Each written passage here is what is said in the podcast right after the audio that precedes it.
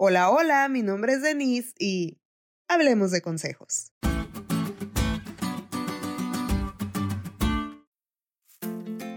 Seguro has oído frases como, el que no oye consejos, no llega viejo.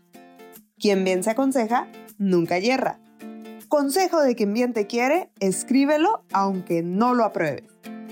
Los consejos juegan un papel importante en nuestra vida. No brinques ahí porque te puedes golpear, ponte un suéter para que no te enfermes, come frutas y verduras. Desde pequeños recibimos consejos. Muchos de ellos nos han frenado para no atentar accidentalmente con nuestra vida, para crecer mejor o simplemente para combinar un atuendo. Pero les tengo noticias. No todos los consejos son buenos o tienden a orientarnos positivamente. Y en un mundo con acceso a tanta información, debemos prestar atención más que nunca. Y en el tema financiero no es la excepción. Las redes sociales están saturadas de maestros en el tema del manejo del dinero. Sin embargo, la base de todo consejo es buscar primero el consejo divino.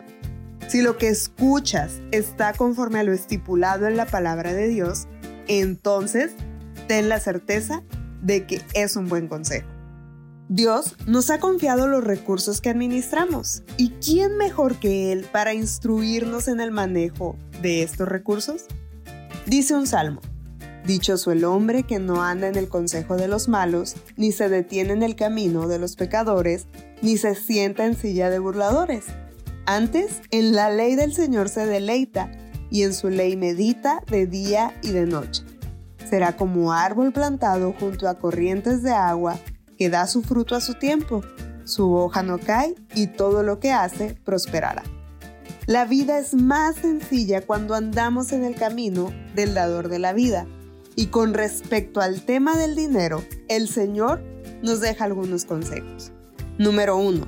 Según Proverbios 27, del 23 al 24, organízate. La vida es más llevadera cuando tienes un plan sencillo sobre invertir, gastar y ahorrar. Número 2. Según Proverbios 15:16, gasta menos de lo que ganas, porque la tarjeta de crédito sí se paga y con creces. Número 3. Según Proverbios 6, del 6 al 8, ahorra una parte de cada periodo de pago. Número 4. Según Proverbios 13:4, sé un trabajador diligente. Número 5. De acuerdo a Deuteronomio 28, sé fiel a Dios también en lo financiero. Y número 6, según Mateo 25 del 14 al 21, ordena tus prioridades. Este mundo no es nuestro hogar y la forma que administramos es un espejo de lo que nos es más importante. Estos no son mis consejos, los dice Dios, y consejo de quien bien te quiere, escríbelo, aunque no lo apruebes.